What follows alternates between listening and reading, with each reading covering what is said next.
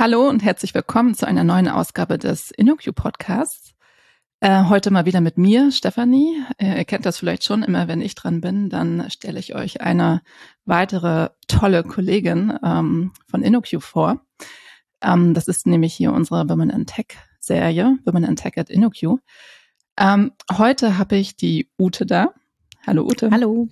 Schön, dass du da bist.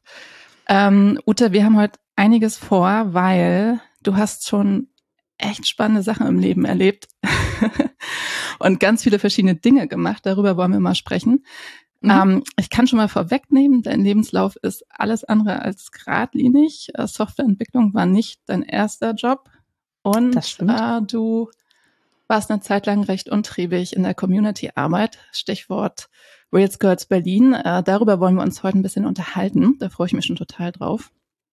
Aber stell dich doch erstmal zu, zuerst vor. Genau. Was machst du so? Wer bist du? Und ähm, seit wann bist du bei InnoQ? Mhm. Ja, hallo, danke, dass ich da sein darf. Ähm, ich bin Ute, ich bin äh, Senior Consultant bei InnoQ, mittlerweile schon seit 2015. Äh, also ich habe nicht als Senior Consultant bei InnoQ angefangen, aber bin es mittlerweile geworden und ähm, bin immer noch gerne bei InnoQ, und meine Schwerpunkte sind äh, Frontend-Arbeit, Frontend-Architektur und äh, wenn sich die Möglichkeit ergibt, mache ich auch ganz gerne mal äh, Rails Full-Stack-Projekte. Mhm. Genau.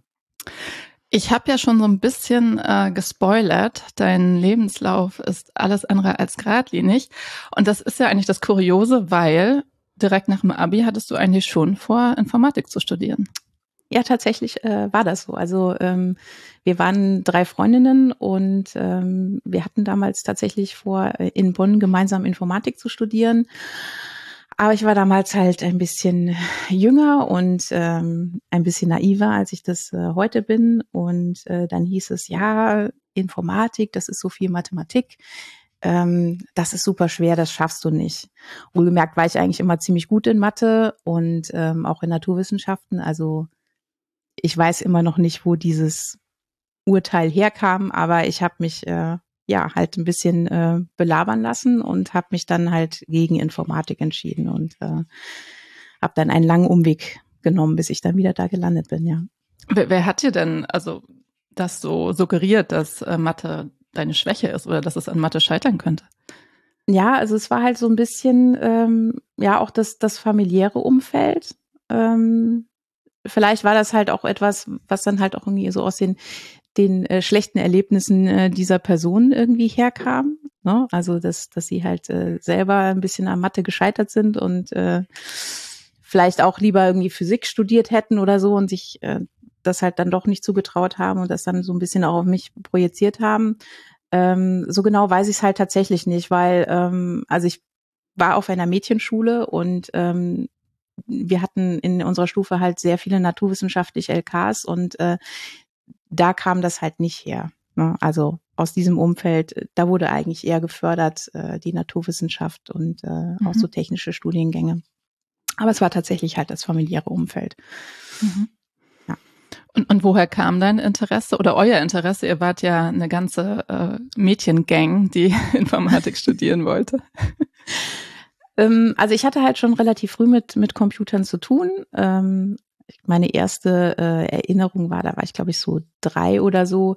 Äh, da hatte mein Vater einen von diesen allerersten, also ich weiß nicht, dass, ob man das überhaupt ein PC nennen kann. Also es waren halt noch die Dinger, die so einen Kassettenrekorder hatten, äh, wo dann kreischende Kassetten liefen und äh, das war halt im Prinzip nur so eine Tastatur, die man in, an den Fernseher anschließen konnte und so.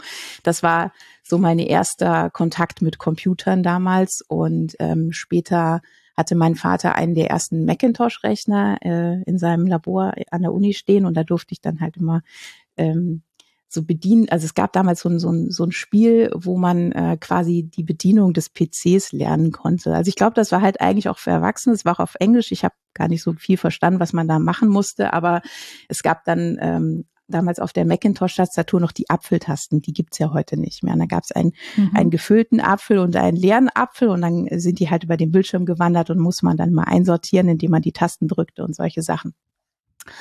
Und ähm, ja, das fand ich halt irgendwie super spannend. Ähm, und äh, ja, Später habe ich dann über ähm, Freunde von mir vom äh, Neusser Computer Club gehört. Das äh, ja war halt so eine so ein Raum hinter so einer Garage, wo halt ein paar Rechner drin standen und äh, man dann halt miteinander gechattet hat. Also es war das Internet war nicht so wie das heute so ist. Also damals nannte man das noch Datenfernübertragung. Steckte noch in den so, Kinderschuhen. Ja, genau, es steckte noch in den Kinderschuhen und ähm, das war aber trotzdem eine super spannende Zeit. Also man hat sich ja mit dem Modem eingewählt in so eine Mailbox und dann konnte man ja. dann halt miteinander chatten und so. Und ähm, ja, da kam das halt so ein bisschen her. Ne? Also mhm. ich war damals halt eher noch so die Anwenderin. Also ich habe mich nicht so sehr als äh, Programmiererin oder so gesehen, aber so das Interesse für diese diese Technologie und dieses äh, mit der Welt vernetzt sein, das fand ich halt schon damals irgendwie ziemlich aufregend. Und ähm, ja, also es ist halt schon ziemlich lange her. Ich weiß gar nicht mehr so genau. Ich glaube, wir hatten halt mal so ein Berufsorientierungstag, wie man das halt so kennt. Und dann beschäftigt man sich so mit Studiengängen und dann kam halt so diese, dieses Ding halt mit der Informatik auf. Und ähm, ja, und dann habe ich gedacht, das wäre eigentlich schon eine ganz coole Sache, was mit diesen Computern zu machen. Mhm. Wenn dann die Mathe nicht gewesen wäre, wäre es vielleicht schon früher gewesen. Dann wäre ich vielleicht noch in diese Dotcom-Blase mit reingerutscht damals. Und wieder rausgerutscht dann. Okay, genau, und wieder rausgerutscht. Ähm, aber ja, genau ja. so war das, ja. Und de deine Freundinnen, die eigentlich äh, mit dir zusammen studieren wollten, haben die das dann letztendlich studiert oder haben die auch einen anderen Weg eingeschlagen? Genau, also ich ähm, weiß, dass die beiden auf jeden Fall angefangen haben, äh, Informatik zu studieren und äh, zu einer habe ich keinen Kontakt mehr und die andere hat dann tatsächlich nach ein paar Semestern aufgehört und hat mhm. gesagt, das ist dann halt doch nicht so ihr Ding ähm, und äh, war ja dann doch zu schwer. Aber man muss halt auch sagen, dass, dass Bonn jetzt auch ähm, was das Informatikstudium angeht, nicht unbedingt die leichteste Universität ist. Also das ist halt schon viel Vermutlich Mathematik. auch nicht so anwendungsorientiert. Ja.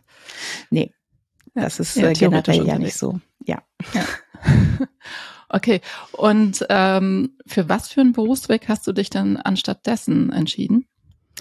Also nach dem Abi habe ich tatsächlich ähm, erstmal ein Semester lang was ganz anderes gemacht. Also mein, mein Vater hat gesagt, ich darf nach dem Abitur ähm, ja ein Jahr lang genau ähm, machen, was ich möchte. Und ich habe damals, äh, weil meine Cousine das studiert hat, äh, Keltologie, Skandinavistik und äh, Vor- und Frühgeschichte studiert. Okay. ähm, weil ich mir damals eingebildet habe, dass äh, das mit den Naturwissenschaften, also ich konnte die halt sehr gut und ich war dann irgendwie so ein bisschen anti und dachte, ich muss jetzt halt mal was ganz anderes machen. Ähm, und habe dann aber sehr schnell festgestellt, dass das mit den Geisteswissenschaften und ich, das, das funktioniert überhaupt nicht. Und äh, gerade bei Keltologie muss man halt so ungefähr 40 tote Sprachen lernen, gefühlt.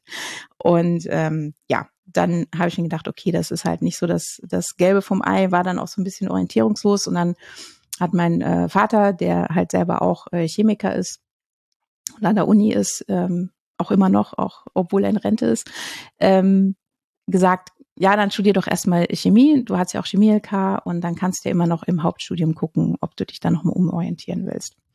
Und äh, das habe ich dann äh, tatsächlich auch gemacht, habe dann ähm, quasi bis zum Hauptstudium studiert und habe dann auch festgestellt, hm, so richtig äh, cool ist das ist das auch nicht. Also ich habe mich halt nicht im Labor gesehen und ähm, habe mich dann tatsächlich für die Pharmazie entschieden, mhm. weil ähm, das halt auch so ein bisschen mein Interessegebiet äh, lag und bin dann halt äh, habe den Weg dann halt ein paar Jahre weiter verfolgt, habe dann auch in der Apotheke gearbeitet und äh, ja, habe dann erstmal pharmazeutische Dinge getan. Genau, aber Apotheke war letztendlich auch nicht so erfüllend für dich.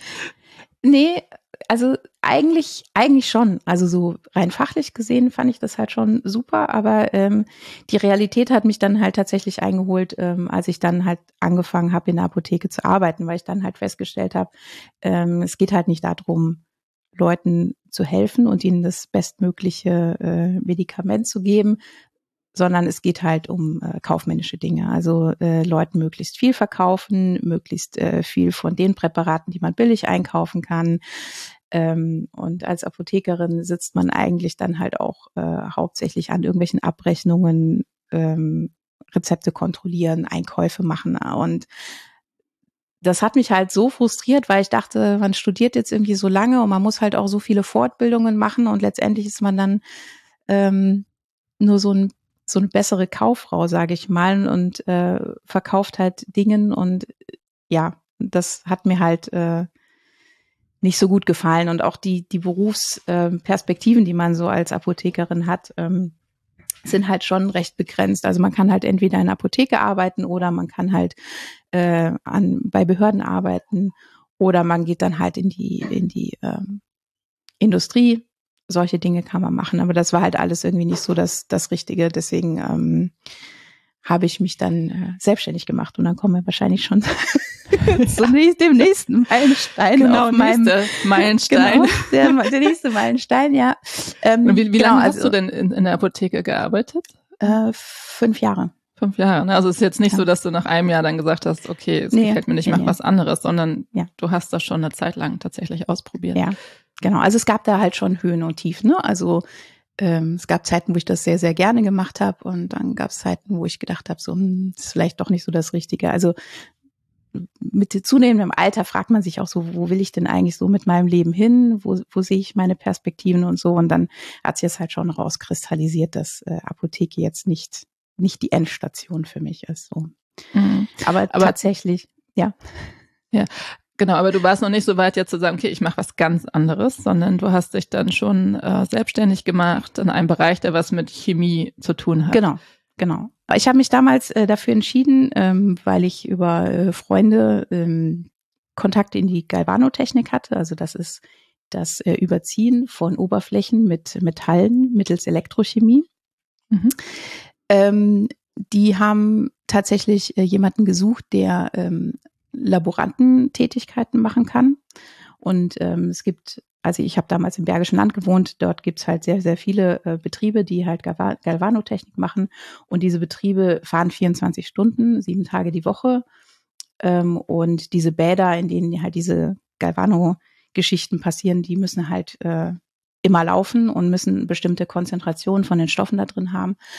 Und äh, das muss halt nachgemessen werden. Und die meisten Betriebe sind halt so klein, dass es sich halt nicht lohnt, da äh, einen Laboranten oder eine Laborantin ähm, Vollzeit anzustellen. Und ja, dann bin ich halt auf die Idee gekommen, das halt freiberuflich zu machen.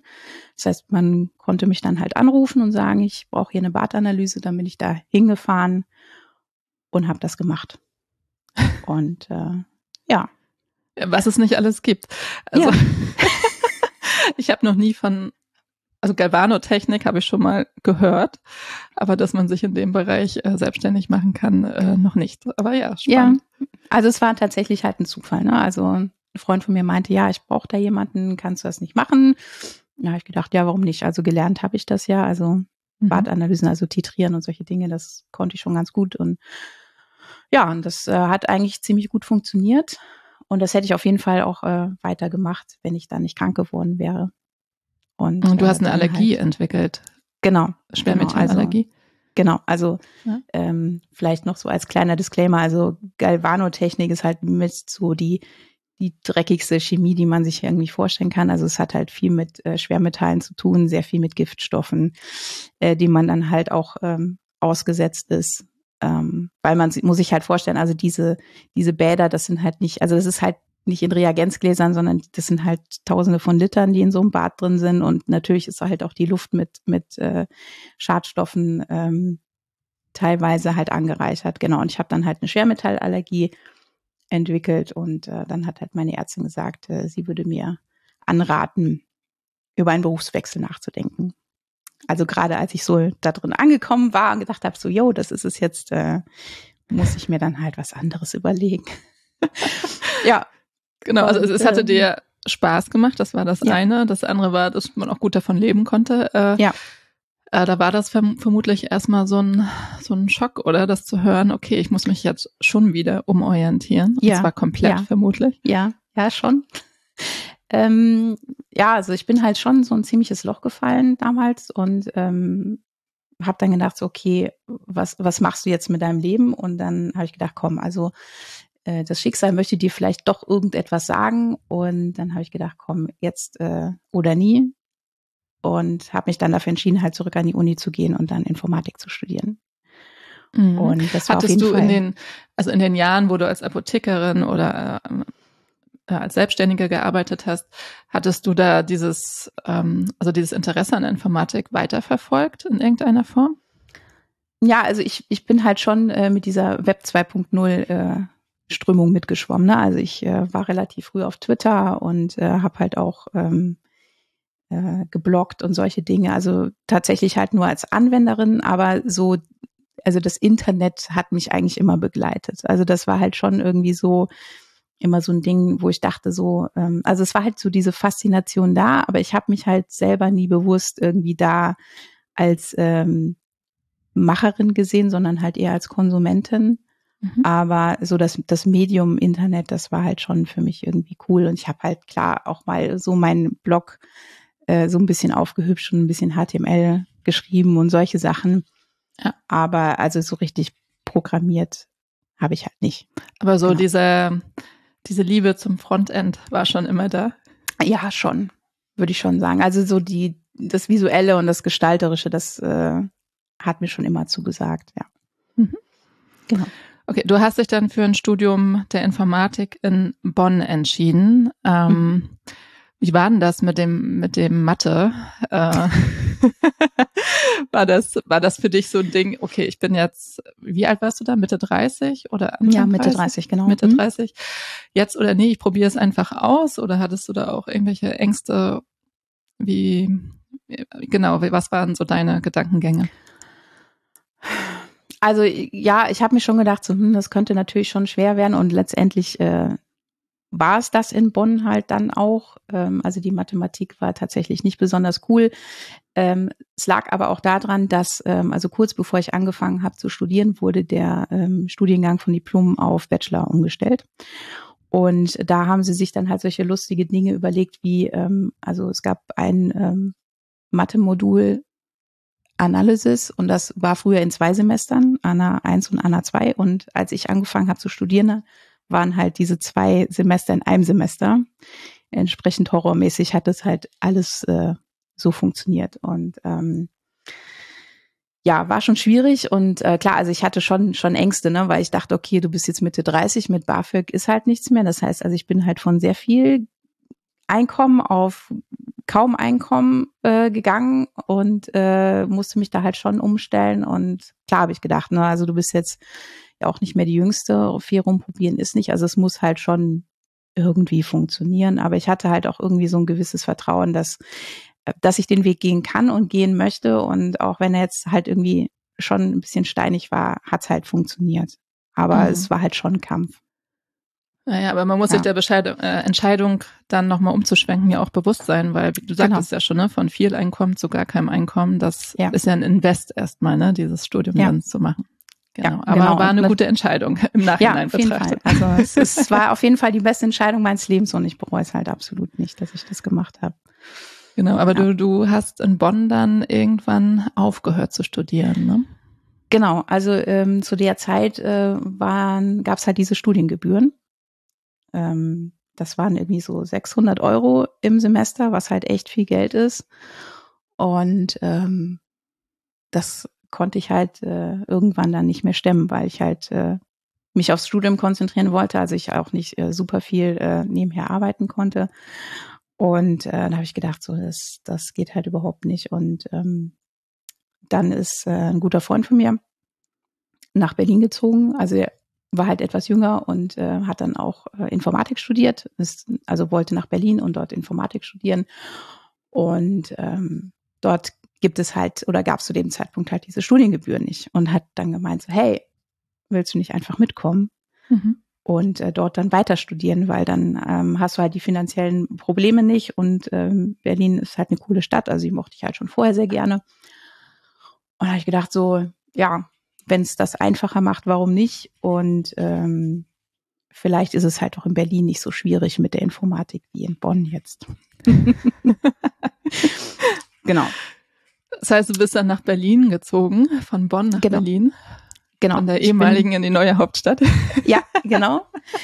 äh, von, von Bonn nach Berlin und äh, dort habe ich mich dann einfach ähm, an allen Universitäten und Fachhochschulen äh, beworben. Ja.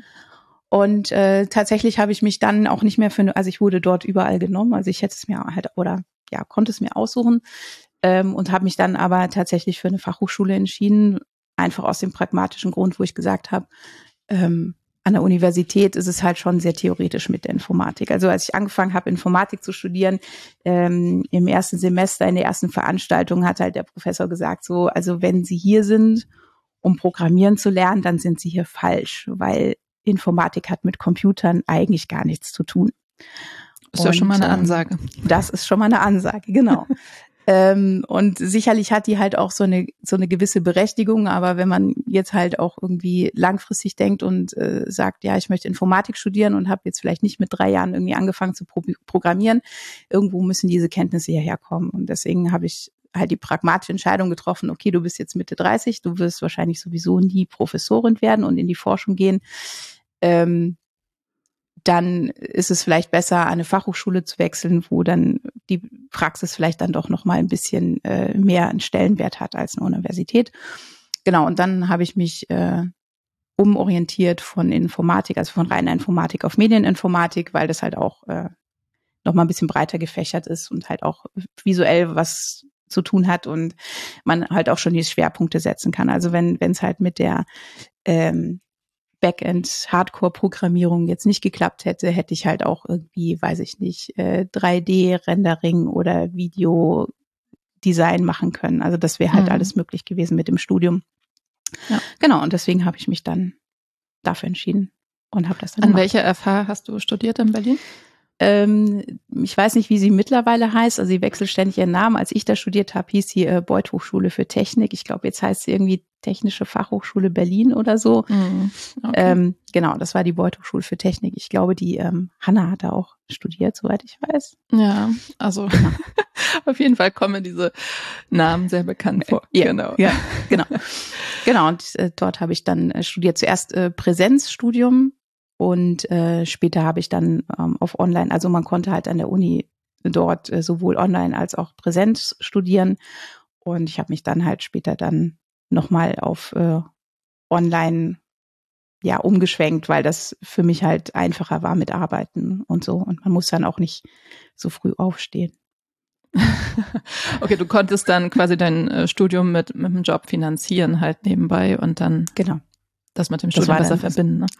Genau, das war dann, das war dann leichter, man war ein bisschen freier und äh, tatsächlich war das auch so, dass im, im Online-Studium, ähm, also das ging halt nahtlos, ne? Also es waren auch die beiden, also dieselben Studienordnungen dann, ähm, aber im Online-Studium ähm, waren halt doch auch mehr Leute in meinem Alter, die halt eher so auf dem zweiten Bildungsweg unterwegs waren und äh, das war dann insgesamt auch ein bisschen angenehmer für mich, sage ich mal so. Mhm. Aber es lag vielleicht auch am frühen Aufstehen, ich weiß es nicht. Ja, ja. Lerche oder Eule ist die Frage. Genau. Welcher Typ so man ist, ist. Genau. Ja. Ähm, und du hast ja gesagt, dass du dich bewusst für die FH entschieden hast, weil, weil du dir da mehr Praxisanteile erhofft hast und mehr mhm. Programmieranteile. Hat sich das bestätigt für dich?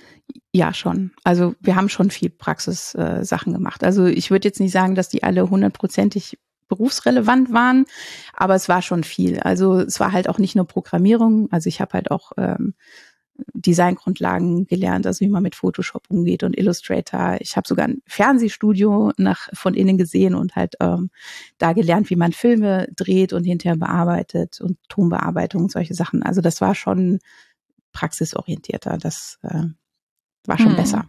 Ja. Und hat Spaß gemacht vor allem. Ja, also schon. Also nicht alles, aber so grundsätzlich äh, hat es schon Spaß gemacht, ja. Mhm. Ähm, wir haben ja schon ein bisschen von, von deiner Community-Arbeit erzählt ähm, und von den, den Reels Girls Berlin. Mhm. Erzähl doch mal, wie du, wie du da so reingerutscht bist neben deinem Studium.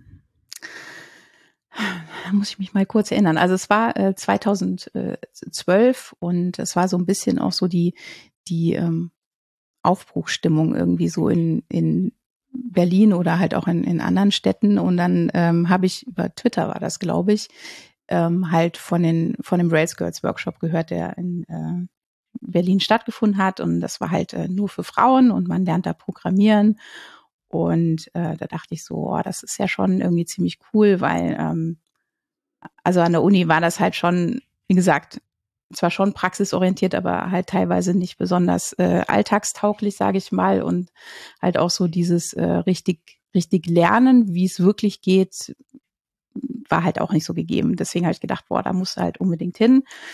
Und ähm, der Workshop war dann aber leider voll und deswegen habe ich halt keinen Platz mehr gekriegt. Ähm, das war halt sehr, sehr schade. Aber ich habe dann eine Mail bekommen von ein paar Mädels, die halt an diesem Workshop teilgenommen haben und gesagt haben, so ja, wir fanden das halt so cool, wir wollen äh, selber auch nochmal so, ein, so einen Workshop in Berlin anbieten. Und der war dann halt ein paar Wochen später. Und da bin ich dann hingegangen mit äh, einer guten Freundin, die äh, mittlerweile auch in der IT unterwegs ist. Damals hat sie noch Archäologie studiert. Und dann sind wir da zusammen hingegangen und äh, ja, dort habe ich halt äh, dann so meine ersten Kontakte mit der mit der Ruby Community in Berlin äh, geknüpft und halt auch die äh, Mädels dort kennengelernt, die halt diesen Workshop organisiert haben. Und ähm, ja, das waren halt so, so diese zwei Schritte in diese Welt. Ne? Also zum einen habe ich haben wir halt uns unterhalten, die Organisatorinnen, und die haben gesagt, es wäre eigentlich cool, wenn wir sowas halt regelmäßig machen würden und nicht nur einmal im Jahr oder einmal in fünf Jahren oder so, sondern dass es halt so, so ein Workshop irgendwie äh, regelmäßig gibt, weil es halt einfach unglaublich viele Anmeldungen gab. Und ähm, dann haben wir halt gesagt, so, ja komm, lass es, lass uns das doch einfach machen. Und ähm, ja, und dann hat sich halt eine Gruppe von jungen Frauen zusammengeschlossen und wir haben dann halt angefangen, diese Workshops zu organisieren. Das war so der eine Aspekt. Und der andere Aspekt war halt, dass ich äh, dort halt auch die äh, Coaches kennengelernt habe, die ähm, halt beim Workshop äh, geholfen haben. Und dadurch ähm, bin ich halt in die Ruby User Group gekommen. Das ist, ist halt so ein monatliches Treffen, ähm, das halt auch von auf freiwilliger Basis organisiert wird, wo dann halt Leute hinkommen, wo dann Vorträge stattfinden, man sich austauschen kann. Mhm. Und ähm, ja, da habe ich halt sehr, sehr viele Menschen kennengelernt und diese Community, die hat eigentlich dafür gesorgt, dass ich halt ähm, ja letztendlich dann auch bei InnoQ gelandet bin, weil ich glaube, ähm, ohne diesen Rückhalt dort hätte das halt alles nicht so gut funktioniert. Ja, apropos Rückhalt, also die Rails Girls ist ja eine, eine Gruppe, wo sich Frauen gegenseitig unterstützen, richtig? Mhm. Also von Frauen für Frauen. Ähm, mhm. Hat das auch eine Rolle gespielt? Also es gab ja bestimmt auch Communities, wo, wo alle gemischt zusammengearbeitet haben, oder?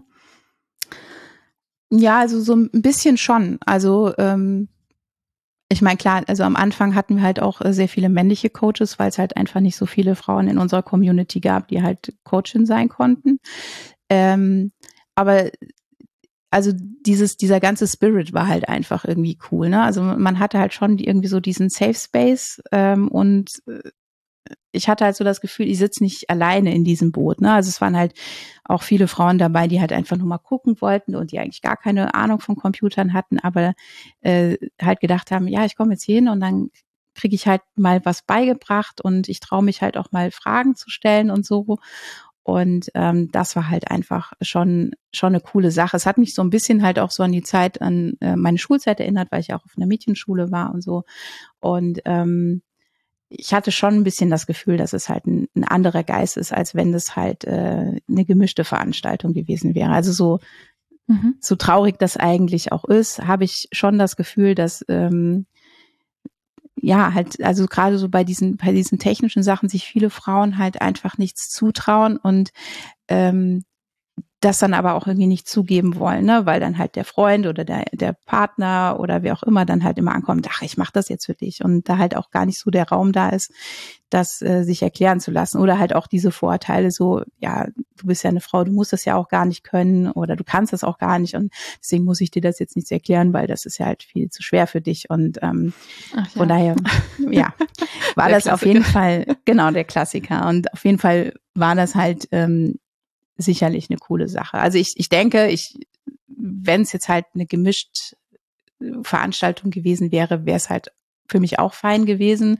Also es gab dann halt auch später noch eine äh, weitere Organisation, die sich gegründet hat, die Open Tech School, die halt ähm, ja einfach äh, Frauen und Männer und äh, alles dazwischen halt für die Workshops dazugelassen hat. Und das, das war auch eine coole Community. Aber Rails Girls, das war halt schon was Besonderes so, ne? Also man hat halt so von Minute eins bei einem Workshop gemerkt, das ist halt einfach irgendwie ein besonderer Geist und ein besonderer Spirit und mhm.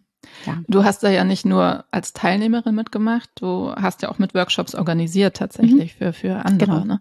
Mhm. Genau. Also warst Du bist ja Gründungsmitglied Reals Girls ja. Berlin. Ja, sozusagen. Genau, das kann man auch genau. mal erwähnen. Ja. genau, das heißt also, du, du bist darüber auch, ähm, ja, du hast darüber, glaube ich schon, also kann man so sagen, ne, dass du darüber noch mehr Feuer gefangen hast für, für, für die Informatik, für das Programmieren? Ja, schon. Also würde ich, würde ich auf jeden Fall sagen. Also das Organisieren selber ähm, war jetzt eigentlich ähm, natürlich sehr viel Arbeit, die da ähm, passiert ist, ähm, die auch Spaß gemacht hat. Ähm, aber ich habe natürlich halt äh, Leute, also Coaches kennengelernt, die halt äh, als Entwickler gearbeitet haben und ähm, da halt den Anschluss gefunden. Und dann gab es halt äh, 2013 war das ähm, den ersten Rails Girls Summer of Code. Also das war halt auch so eine Idee von von Sven Fuchs, der ähm, damals oder ich glaube er ist sogar noch bei Travis ähm, gesagt hat so hey lass uns doch so ein Stipendium ins Leben rufen und äh, wir holen uns halt Geld von Firmen und äh, damit ähm, ermöglichen wir halt Frauen drei Monate lang äh, bezahlt an einem Open Source Projekt zu arbeiten und da das Programmieren zu lernen. Mhm. Und ähm, genau, 2014 habe ich mich dann äh, dort auch beworben mit äh, meiner Freundin Magda. Also es sind immer Zweierteams gewesen. Und wir haben dann 2014 so ein äh, Stipendium bekommen und haben dann halt drei Monate lang an äh, unserem Projekt gearbeitet. Ataro hieß das. Ähm, das ist eine Bibliothek, äh, mit der man quasi Beispielcode in Dokumentation ausführen konnte, um zu gucken, ob die halt noch funktioniert. Und ähm, ja, wir haben dann halt Coaches gehabt und wir haben dann halt wirklich in so einem Büro gesessen, in so einer IT-Firma und haben dann halt äh, so das Entwicklerinnenleben kennengelernt. Und das war eigentlich so der Startschuss. Also die, die Coaches, die ich damals äh, kennengelernt habe, ähm, ich habe in der Zeit halt unglaublich viel gelernt. Also nicht nur über das Programmieren selber, sondern halt auch über Projektarbeit und äh, um das drumherum und äh, über Architektur und solche Dinge. Also das war oder auch, dass so IT-Projekte nicht nur aus äh, Coden bestehen, genau. sondern auch genau. viel Kommunikation. Genau, Beispiel, also das da, genau, dass da halt hat. genau, dass da halt sehr sehr viel außenrum passiert. Ähm, und äh, ja, also das war halt äh, also wenn, wenn, wenn Rails Girls Home of Code damals nicht gewesen wäre, ich glaube, dann hätte es noch für mich sehr viel länger gedauert, bis ich da so Fuß gefasst hätte in, in dem Beruf. Aber das war, also zum einen für mich die Bestätigung, ja, das ist das, was ich machen möchte. Ähm, und zum anderen war es halt auch äh, die Bestätigung, dass mein Weg noch sehr, sehr lang ist und sehr frustrierend ist, bis ich richtig mhm. gut programmieren kann. Ähm, aber das war halt einfach eine super Sache. Also ich bin sehr, sehr traurig, dass es Rails Girls Home of Code nicht mehr gibt.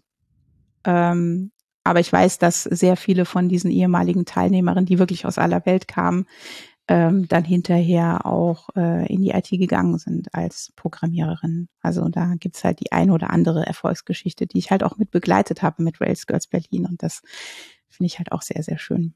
Ja. ja, das ist ja auch echt ein Erfolg, ne? Also andere, ja. andere Mädchen, Frauen zu inspirieren und dazu zu bringen, ähm, in den Bereich einzusteigen, finde ich auf jeden Fall, finde ich eine super Sache. Ja. Ähm, jetzt sind wir ja schon so im Jahr 2015 fast gelandet, ne? Und 2015 ja. bist du auch schon zur InnoQ gekommen. Ja, das stimmt, das stimmt, ja. Du hast ja damals noch studiert, richtig? Das war noch nicht zu Ende. Genau. Also ich ähm, habe noch studiert. Ähm, also ich habe zwischendurch auch so ein paar äh, Pausesemester gemacht, weil ich äh, ja halt auch gearbeitet habe und zwischendurch auch einfach keine Lust mehr hatte. Ähm, aber so 2015 dachte ich, ja, so langsam musste halt doch mal irgendwie zum Ende kommen. Aber ich musste halt auch irgendwie ein bisschen Geld verdienen und äh, wollte dann halt aber auch ähm, halt als als Entwicklerin schon arbeiten. Also ich wollte jetzt nicht irgendwie noch irgendwas fachfremdes machen, weil ich gedacht habe, so dann äh, klappt es halt nicht mit dem mit dem Programmieren, weil dann die Energie halt wieder ganz woanders hinfließt. Ja, und dann ähm, hatte ich halt äh, Kontakt äh, über den Lukas zu InnoQ bekommen also ich hatte vorher schon bei einer anderen Firma einen, äh, einen Junior Job angetreten, äh, wo ich halt nicht so glücklich war und äh, genau, und dann äh, hat Lukas da durch Zufall halt den Kontakt äh, hergestellt und dann irgendwann rief mich der Stefan dann eines Tages an und sagt, Ute, ich habe gehört, du hast äh, einen Job, der dir nicht gefällt. Was ist denn das Problem? ja, und dann äh, haben wir miteinander telefoniert und äh, dann wurde ich halt zu einem Vorstellungsgespräch eingeladen. Und äh, ja, bin ich dann nach Hellen gefahren und äh, wurde also gefühlt ziemlich gegrillt in diesem Vorstellungsgespräch, weil so richtig viel äh, konnte ich jetzt halt noch nicht, weil ich ja noch studiert habe und äh, noch nicht so viel Berufserfahrung hatte. Aber mhm. äh, es muss wohl überzeugt haben und äh, Stefan und äh, Philipp haben mir halt damals dann ein eine extra eine Extrawurst äh, angeboten, weil es damals, als ich bei InnoQ angefangen habe, eigentlich nur äh, Consultants und Senior Consultants gab und äh, Studizubis und Studentinnen. Mhm. Und ich wollte halt äh, nicht nur 20 Stunden die Woche arbeiten, weil das halt, äh, ja, ich halt äh, schon ein bisschen mehr Geld brauchte. Und genau, dann mhm. haben sie mir halt angeboten, ähm, dass ich äh, halt anfangen kann, sozusagen als äh, Zwischending, als zwischen Studi und Consultant. Und ähm, hatte das dann auch einen Titel oder war das dann Arbeitstitel Zwischending?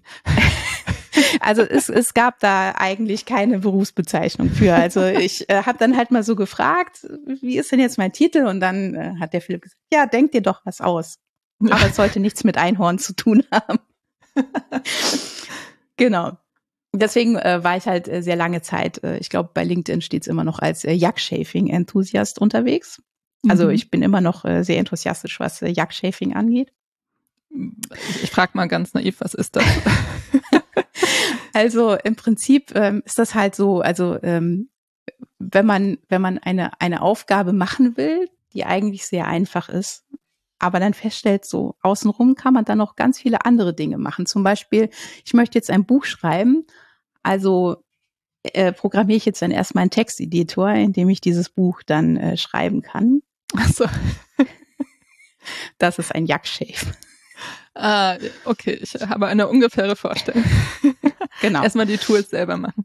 Genau. Ja, also äh, das, das ist halt so ein geflügeltes Wort unter, unter EntwicklerInnen. Also okay. wenn man sagt, ich gehe jetzt mal ein Jack rasieren, dann weiß eigentlich so ziemlich jeder, was gemeint ist. Mhm. Genau. Ähm, ja, und dann habe ich äh, bei InnoQ angefangen. Ähm, ich glaube, mit 30 Stunden damals war das. Ähm, habe dann an einem internen Projekt, also an unserer äh, Webseite gearbeitet die auch in äh, Rails programmiert ist, was sich halt ganz gut äh, getroffen hat, weil ich mhm. ja äh, auch mit, mit Rails angefangen hatte. Und ähm, parallel habe ich dann halt äh, weiter studiert. So, und das waren halt so die, die ersten, die ersten äh, Schritte, die ich bei InnoQ gemacht habe. Ich weiß, mittlerweile gibt es auch noch ein paar, äh, die mir nachgefolgt sind mit dem Zwischending. Ich glaube, mittlerweile weiß ich nicht, ob es immer noch äh, keine offiziellen Titel gibt, aber ähm, also wir haben zumindest äh, KollegInnen, die halt mittlerweile auch diesen Weg gehen. Okay. Ähm, genau, und dann habe ich äh, tatsächlich doch noch ein bisschen länger für mein Studium gebraucht, vielleicht weil da halt auch der Druck dann nicht mehr so groß war. Aber ich habe es dann zu Ende gebracht. Ich habe eine Bachelorarbeit geschrieben und ähm, war da auch sehr stolz drauf. Und äh, genau am Ende der meines Studiums ähm, hatte ich dann nochmal ein Vorstellungsgespräch bei äh, Stefan und Philipp, wo es dann darum ging, äh, ob ich halt bleiben möchte und ob ich dann Consultant werde. Genau. Und äh, am Ende dieses Gesprächs äh, war dann halt klar, ich, ich darf bleiben, ich möchte bleiben und war dann halt Consultant und mittlerweile bin ich halt Senior Consultant. Genau. Sehr cool. Ähm, und dein Schwerpunkt liegt ja auf Frontend-Entwicklung. Äh, Mhm. Und du, also du bist in Kundenprojekten. Ja. Und du machst aber auch die, die Website als internes Projekt. Du bist also die, ja, bist du die Herrin der Website oder, ja, also oder die Herren des äh, Style Guides? Ja, Fall. also ich würde sagen, ich würde sagen, die Herren des Style Guides ähm, ja. und ähm, also der. Die Herren der, ist auch lustig. Ähm, die Herren, genau. passt irgendwie nicht zusammen, aber egal, wir wissen, was gemeint ist. Ja. die Herrin. Äh, ja, genau, genau, die Herrscherin. Ähm, genau, also ich äh, betreue immer noch mit, mit Robert zusammen äh, und einigen anderen Leuten im Team. Also wir sind mittlerweile ein etwas größeres Team, aber Robert und ich sind halt so das, äh, das Kernteam, das eigentlich immer da ist. Und äh, wahrscheinlich werde ich auch für immer die, die Webseite mit betreuen, weil das halt auch so ein, so ein Herzensprojekt von mir ist. Mhm. Ähm, mittlerweile, ähm, ja, haben wir halt diesen Style Guide, den haben wir, glaube ich, 2018 eingeführt, als wir den, den Relaunch gemacht haben. Seitdem arbeiten wir mit dem Style Guide und das ist eigentlich so, das, da arbeite ich eigentlich am meisten drin, aber wenn halt irgendwie auch mal Sachen im Backend, im CMS zu tun sind in der Webseite, dann mache ich das auch. Und äh, genau, also neben Robert sind halt noch andere Leute beteiligt, aber ja.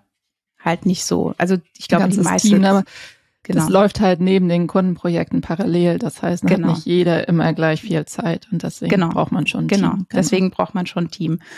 Ähm, genau, das äh, führe ich auch noch weiter. Genau.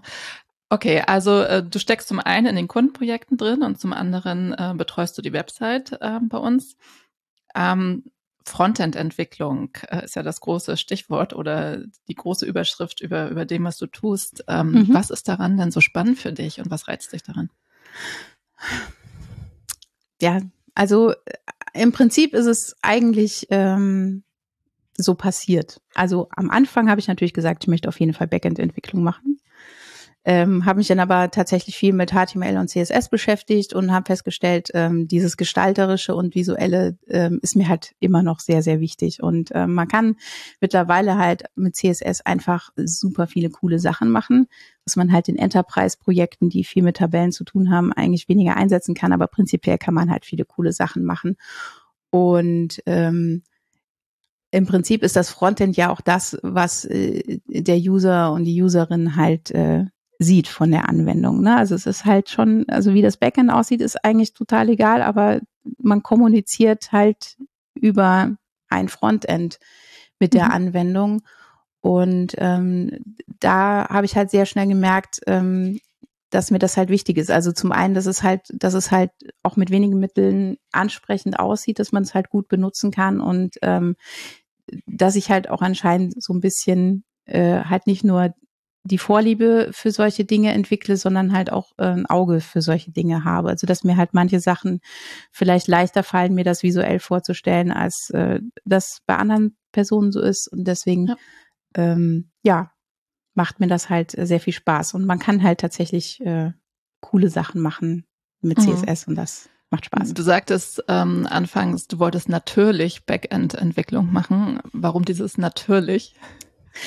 Ja, also das äh, ist halt so ein bisschen, ähm, Backend wird halt schon bei einigen Menschen als Mehrwert angesehen als Frontend. Also es ist halt die wichtigere Arbeit. Da braucht man eine richtige Architektur für.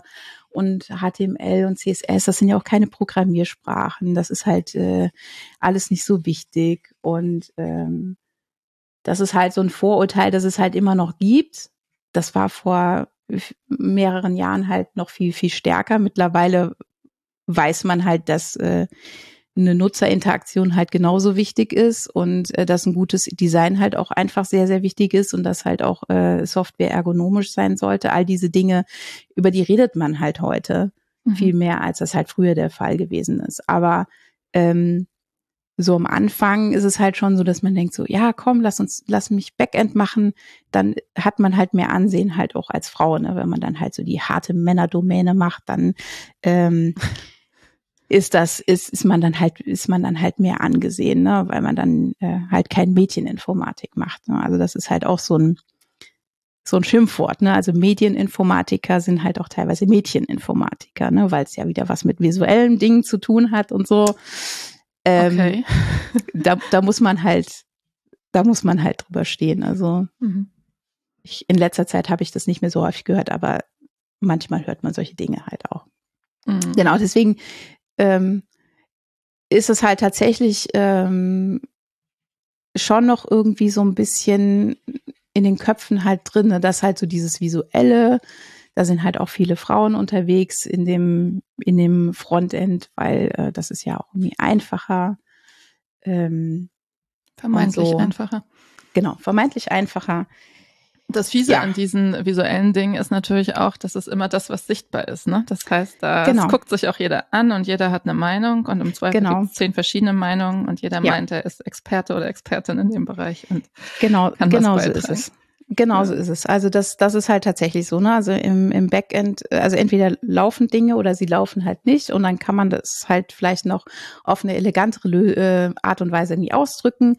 Aber ja, also tatsächlich äh, im Frontend, also gerade so zu, zu visuellen Designs und solchen Dingen hat halt wirklich jeder und sein Hund eine Meinung. Also ob das jetzt ein Pixel rechts, links sein sollte oder ob es grün oder blau sein sollte. Also jeder möchte da gerne mitreden. Und das äh, ist eigentlich auch das, was ich halt im Frontend sehr anstrengend finde. Mhm. Teilweise. Ne? Also dass, dass, ähm, dass man sehr viel mit Meinungen zu tun hat und äh, halt nicht unbedingt immer qualifizierten Meinungen, aber halt diese, diese Meinungen dann halt trotzdem irgendwie wichtig sind und man den Leuten das dann ausreden muss oder dagegen argumentieren muss. Und das ist halt äh, der anstrengende Teil des Frontends. ja, das kann ich mir gut vorstellen. Äh, mir geht das immer so, wenn ich Texte schreibe, dann warte ich auch immer drauf, dass irgendjemand den Kommafehler findet oder, oder meint, hm, das hätte ich jetzt anders formuliert oder so. Ne? Ja, ja, genau. Ja. Genau. Ähm, trotzdem ist Frontend deine Leidenschaft. Ähm, du hast ja schon gesagt, CSS ist ja quasi eine Programmiersprache oder zumindest ein mächtiges äh, Tool. Mhm. Ähm, wo hast du Ideen, wo für dich die Reise noch so hingehen kann? Also du bist ja jetzt echt schon ein paar Jahre im Beruf und du hast diese Community-Arbeit, die ist ja so ein bisschen in den Hintergrund geraten, äh, ähm, wie es für dich noch weitergehen kann. Also ich würde tatsächlich ganz gerne wieder äh, Community-Arbeit machen. Ne? Also ähm, tatsächlich ist es ja so, also ich weiß, habe die die letzten Jahre nicht mehr so sehr verfolgt, aber ähm, gerade solche solche Geschichten wie Rails Girls und so, das findet ja eigentlich immer nur in großen Städten statt. Ne? Also Berlin ist da halt die Stadt, wo man sich halt einfach alles aussuchen konnte. Ne? Also jeden Tag war irgendwas, irgendeine User Group, irgendein Workshop ähm, oder fünf oder so. Ähm, und auf dem Land oder auch in anderen Städten ähm, findet man halt super wenig Sachen, mhm. äh, wo man halt sowas äh, lernen kann. Und das finde ich halt sehr, sehr schade. Ähm, und ich bin ja mittlerweile ähm, aufs Land gezogen und äh, deswegen habe ich halt schon überlegt, äh, auch vielleicht hier mal tätig zu werden ne? und vielleicht irgendwie hier mal bei uns äh, in der Pfarrei irgendwie so, ein, so einen kleinen Workshop, äh, so einen Programmierworkshop oder sowas äh, zu machen oder halt auch ein äh, Coda-Dojo zu machen. Also Coda-Dojo ist ja im Prinzip äh, sowas ähnliches wie als Revere Skirts nur für Kinder, ja. wo Kinder halt programmieren lernen können. Ähm, weil das, halt auch früh also, ranführen an die Thematik auf, auf spielerische Art und Weise vermutlich. Ja, genau. Und dann halt auch irgendwie ähm, auch so den Mädchen irgendwie diese Scheu zu nehmen, bevor, bevor halt diese, diese Rollenbilder halt so krass reinschlagen. Ne? Also dass, ja. dass da halt auch irgendwie äh, Raum dafür da ist. Und ähm, ich finde das halt einfach ähm, sehr, sehr wichtig. Also ohne die Community-Arbeit wäre ich heute nicht da, ähm, wo ich bin. Und das möchte ich eigentlich auch weitergeben. Aber ich meine natürlich, äh, war ja Corona und äh, ja. ja und jetzt Arbeit nimmt wieder so. Fahrt auf. Genau, jetzt nimmt es ähm, wieder Fahrt auf. ja, ich bin mal gespannt. Also Community-Arbeit würde ich auf jeden Fall ganz gerne ähm, weitermachen und äh, mich da ein bisschen mehr wieder engagieren. Also quasi den Funken, der damals bei dir übergesprungen ist, dann wieder an die, an die nächste Generation weitergeben. Ja, genau. Ja, wunderbar. Das ist ja auch ein ganz schönes Schlusswort, den äh, ja. Funken weitergeben. ja. Ähm, Vielen Dank für das Gespräch, Ute.